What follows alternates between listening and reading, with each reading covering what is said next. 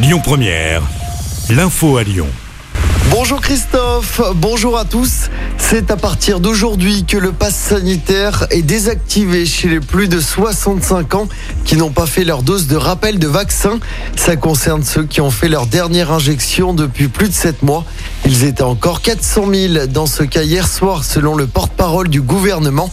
Dès que la dose de rappel sera faite, leur passe sanitaire sera aussitôt réactivé selon le ministre de la Santé.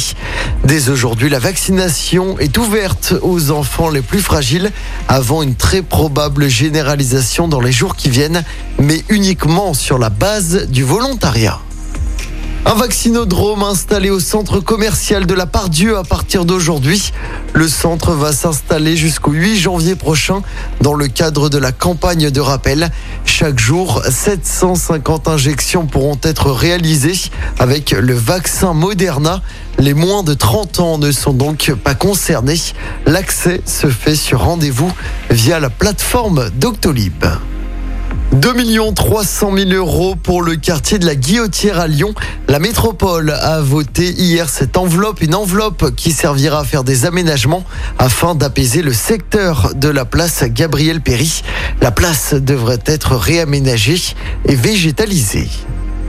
La grève des agents périscolaires se poursuit ce mercredi. Pour rappel, les syndicats demandent une revalorisation des salaires. Conséquence de cette grève, encore des perturbations ce mercredi dans les écoles et notamment dans les cantines. Un rassemblement est également prévu à 13h30 devant le rectorat.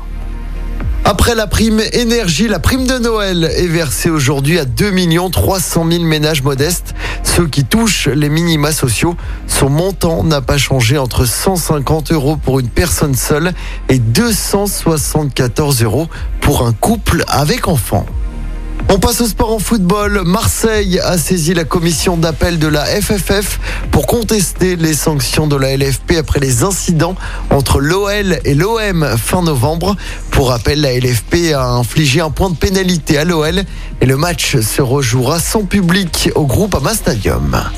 Et puis en basket, l'Asvel affronte le Zénith Saint-Pétersbourg en Euroleague à l'Astrobal ce soir. Coup d'envoi de ce match à 21h. Écoutez votre radio Lyon Première en direct sur l'application Lyon Première, lyonpremière.fr et bien sûr à Lyon sur 90.2 FM et en DAB+. Lyon Première